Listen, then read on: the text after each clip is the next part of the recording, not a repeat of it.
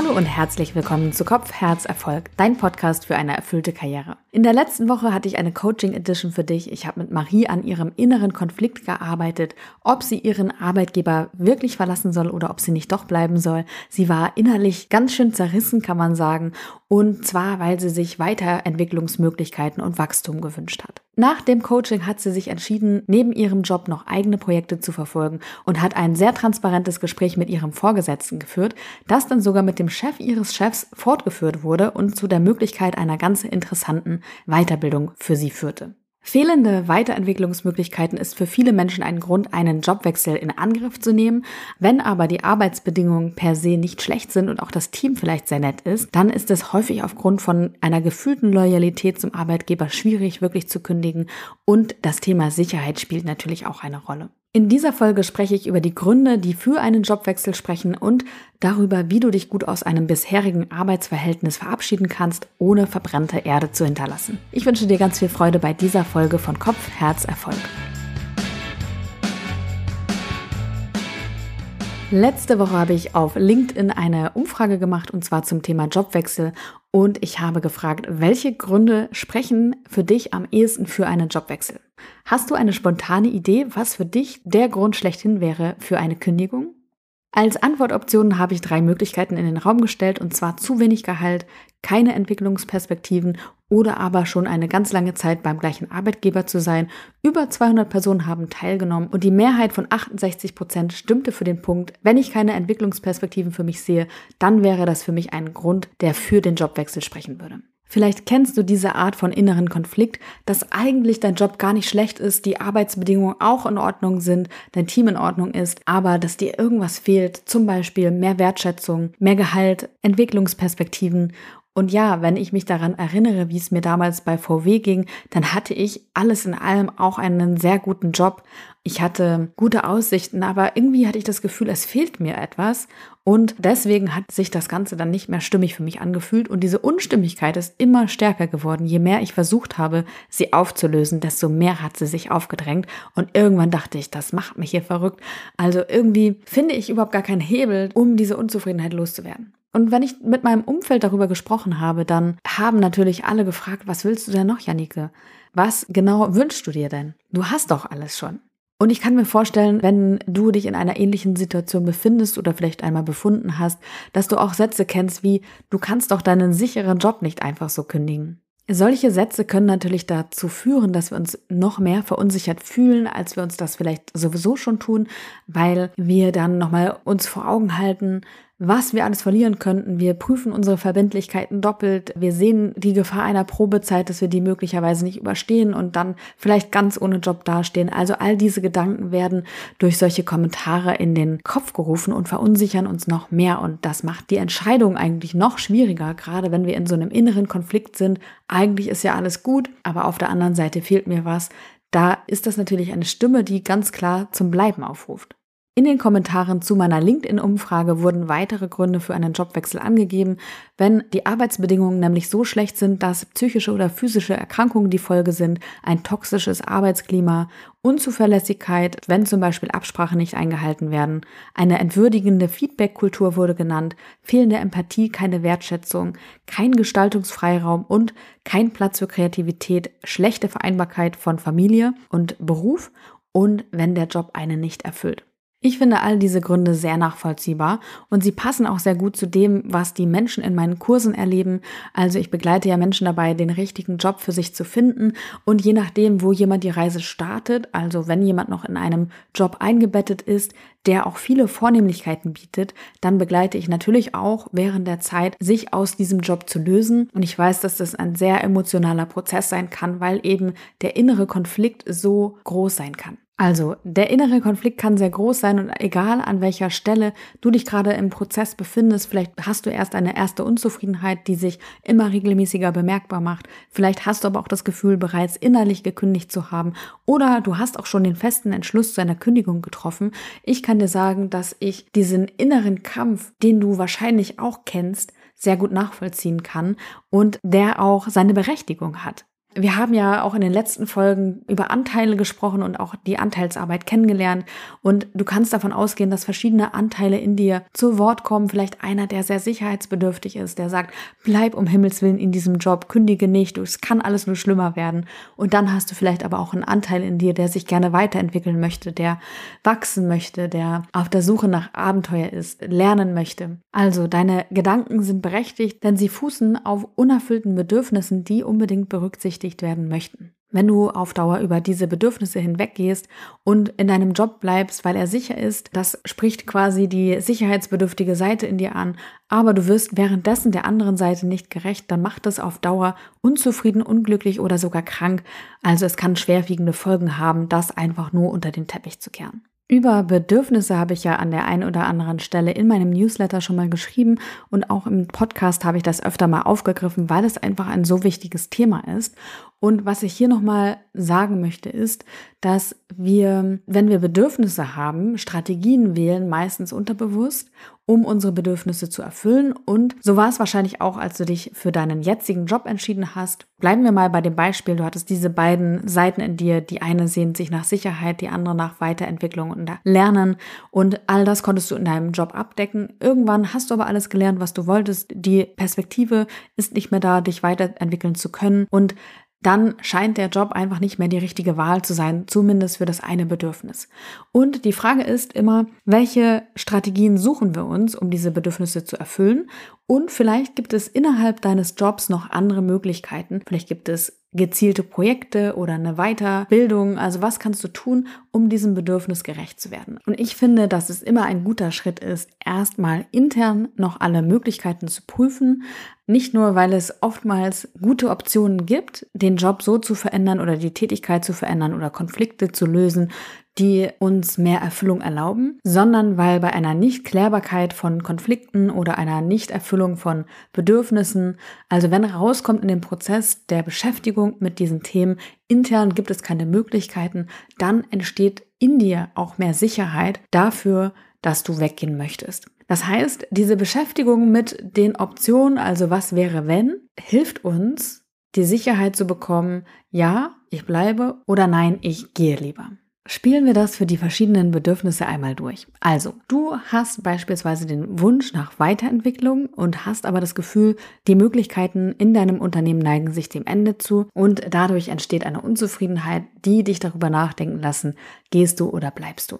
Und hier ist Marie ein gutes Beispiel aus der Coaching Edition in der letzten Woche. Sie hatte ja auch das Gefühl, sie hat eigentlich schon mit ihrem Vorgesetzten gesprochen, aber hat dann nach unserem Coaching noch einmal den Versuch gestartet, ist mit dem Chef ins Gespräch gegangen und siehe da, es hat sich doch eine Möglichkeit aufgetan, als sie ganz, ganz klar adressieren konnte, wie ernst es ihr ist und dass sie sich für den Fall, dass sich keine Perspektive im Unternehmen aufzeigt, auch anderweitig umschauen würde. Da hat sich dann auf einmal eine Möglichkeit ergeben, was auch zeigt, dass man sie in diesem Unternehmen unbedingt halten möchte. Also, nur weil du denkst, es gibt keinen Spielraum mehr für Weiterentwicklung, heißt es nicht, dass es wirklich so auch ist. Was hilft, ist ein transparentes Gespräch, wo du auch nochmal sagst, wie wichtig dir das Thema ist.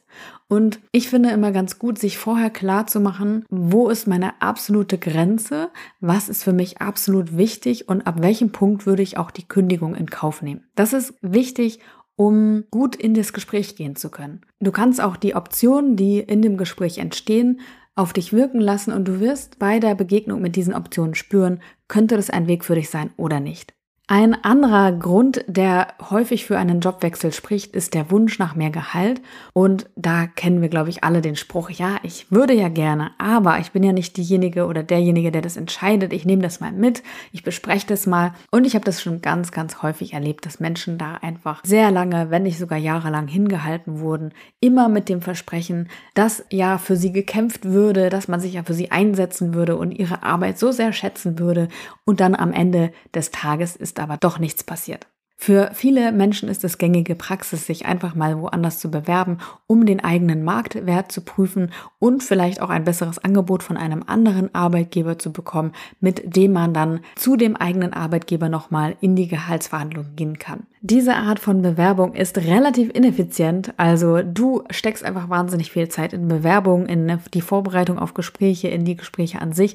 Auch die Unternehmen, die suchen, stecken ihre Zeit und Ressourcen in diesen Prozess. Und ich sag mal, nur um eine Zahl auf dem Zettel zu haben, ist es ein relativ aufwendiger Prozess.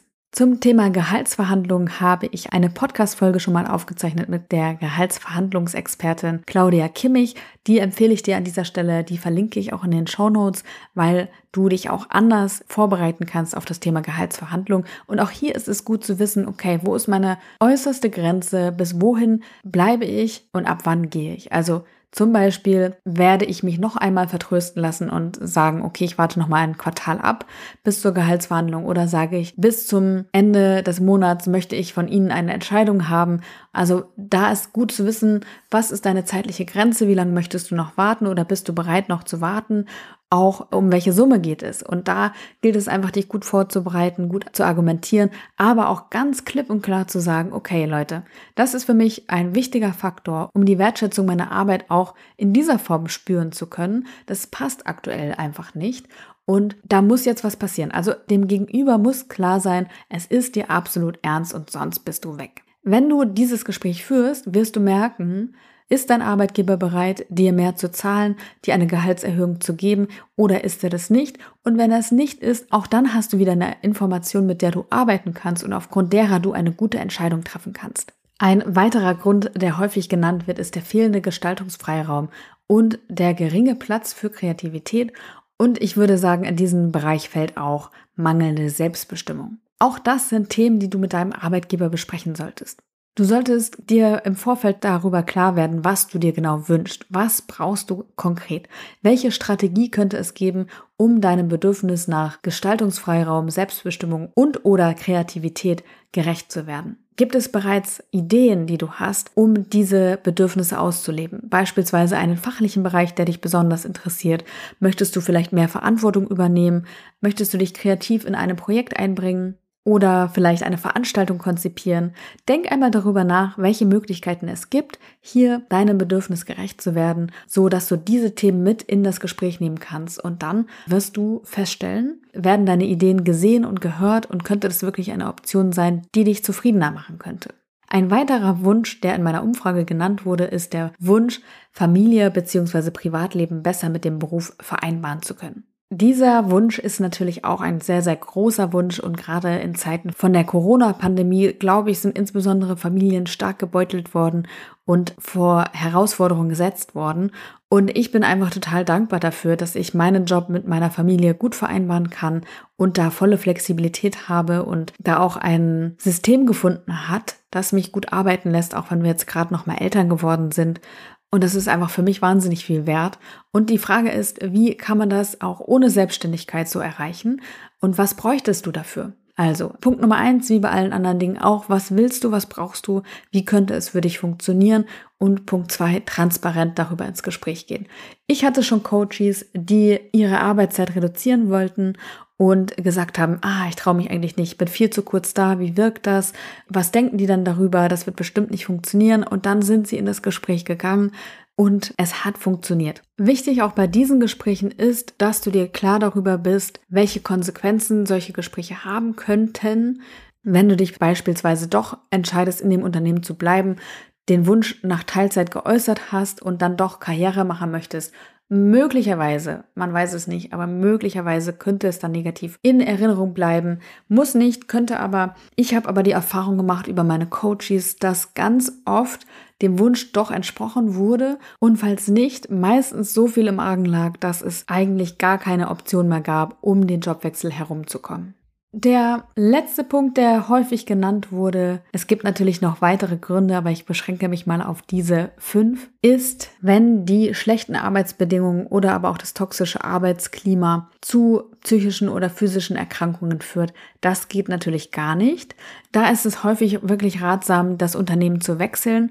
Es sei denn natürlich, die schlechten Arbeitsbedingungen entstehen daraus, dass ich mich beispielsweise nicht gut genug abgrenzen kann und nicht Nein sagen kann. Natürlich hat der Arbeitgeber auch dann eine Verantwortung zu schauen, dass ich gut arbeiten kann. Gleichzeitig ist es aber auch so, dass wir solche Eigenschaften natürlich auch mit in einen neuen Job nehmen und die Frage ist, wie viel besser wird es dann in einem neuen Umfeld und ich finde, jeder Wechsel ist natürlich auch eine gewisse Belastung, weil man sich neu einarbeiten muss, sich in einem neuen Umfeld zurechtfinden muss und all das kostet einfach Energie und das sollten wir auch mit berücksichtigen. Ich finde diesen internen Klärungsprozess bei dem Gedanken an einen Jobwechsel total wichtig, weil es uns einfach so viel Klarheit gibt, ob wir bleiben oder gehen wollen und diese innere Zerrissenheit dadurch reduziert werden kann, weil wir einfach mehr Klarheit bekommen, was möglich ist und mit welchen Dingen wir uns auch einfach abfinden müssten, wenn wir bleiben würden. Mit in den Ring werfen möchte ich nochmal einen Aspekt, nämlich dass eine Kündigung, wenn wir noch nichts Neues haben oftmals auch dazu führen kann, dass wir uns unsicher fühlen. Also es gibt Menschen, denen gibt ein fester Arbeitsvertrag einfach unheimlich viel Sicherheit und die Kündigung ins Nichts hinein würde quasi die mentale Belastung noch erhöhen, dass wahrscheinlich die die Unzufriedenheit noch übertreffen würde. Also in dem Fall wäre es nicht sonderlich klug, direkt zu kündigen, sondern dann kann man einfach schauen, wie geht es mir? Brauche ich akut eine Pause? Bin ich kurz vorm Ausbrennen? Dann ist eine Arbeitsunfähigkeitsbescheinigung eine Möglichkeit. Vielleicht kann ich mir auch eine Auszeit nehmen in Form von einem Sabbatical und da mir Zeit nehmen, um über die Dinge nachzudenken. Oder aber ich suche parallel zum Job nach etwas Neuem. Also da gilt es auch gut zu gucken, was man selbst braucht und welcher Weg den geringsten Stress für einen bedeutet. Eine andere Möglichkeit besteht natürlich darin, nebenberuflich zu gründen oder eine Selbstständigkeit zu beginnen. Das ist auch ein möglicher Weg und hilft auch, sich abzulösen von dem Job. Wenn es dir also noch schwer fällt, dich zu lösen, das Finanzielle ist das eine Thema, aber diese Loyalität oder diese Sicherheit, die auch ein Job einem geben kann, auch in der Identität, denn wahrscheinlich wirst du ja dich gewissermaßen mit deinem Job identifizieren. Schließlich hast du möglicherweise über viele Jahre Feedback bekommen und dich in diesem Job erlebt. Das heißt, es ist einfach verknüpft zu einem gewissen Teil mit unserer Identität. Und was uns helfen kann, uns von dem Job zu lösen, ist nebenberuflich beispielsweise etwas aufzubauen oder uns nebenberuflich selbstständig zu machen oder uns auszuprobieren. Also neue Erfahrungen zu sammeln außerhalb des Jobs in einem neuen Bereich, so dass wir uns schon mal hineinspüren können in das Neue und damit auch der Abschied dann leichter fällt. Wenn du dich entschieden hast, aus welchem Grund auch immer, dass es für dich keinen Weg voran mehr gibt in deinem Unternehmen und du auf jeden Fall gehen möchtest, dann ist es sinnvoll, keine verbrannte Erde zu hinterlassen, denn man sieht sich bekanntlich ja immer zweimal im Leben und außerdem ist es natürlich schöner für alle Beteiligten, wenn man im Guten auseinandergeht. Ich möchte hier einmal die Fälle ausklammern, wo das natürlich sehr, sehr schwer fällt und manchmal gibt es auch Fälle, die vor dem Arbeitsgericht landen sollten.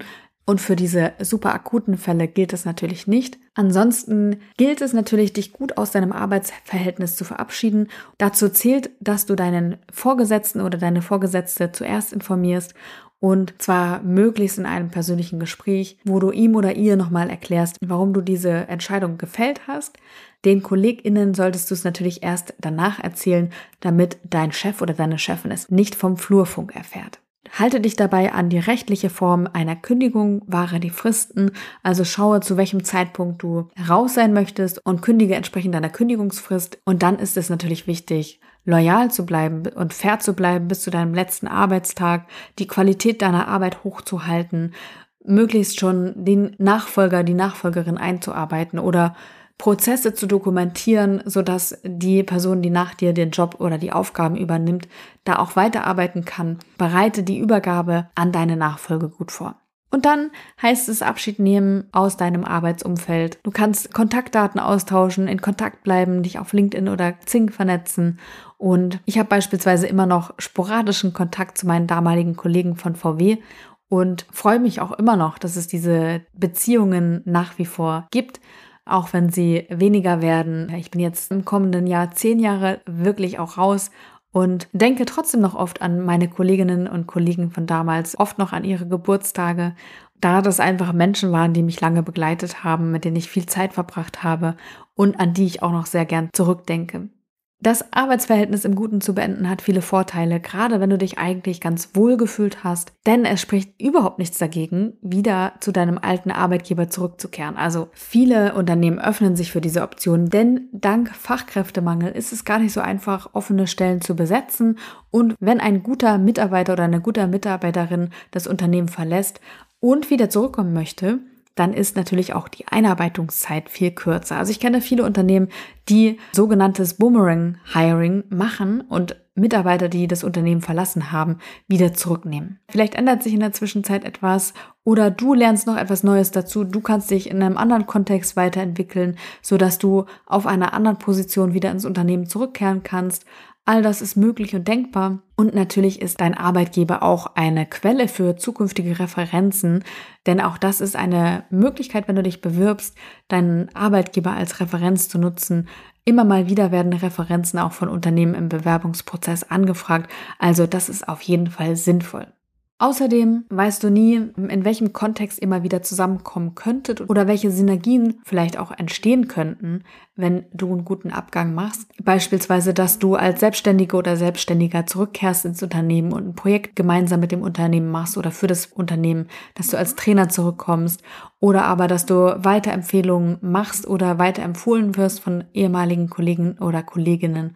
Also in dem Alumni-Netzwerk deines Unternehmens zu sein, hat auch für beide Seiten viele Vorteile. Ja, und dann bist du eigentlich so weit, dass du in der Freiheit bist, vielleicht auch schon in einem neuen Job, je nachdem, wofür du dich entschieden hast. Ich weiß, dass diese Reise bis zu diesem Punkt eine sehr, sehr emotionale ist, mit vielen Höhen und Tiefen, mit vielen Gedankenspiralen.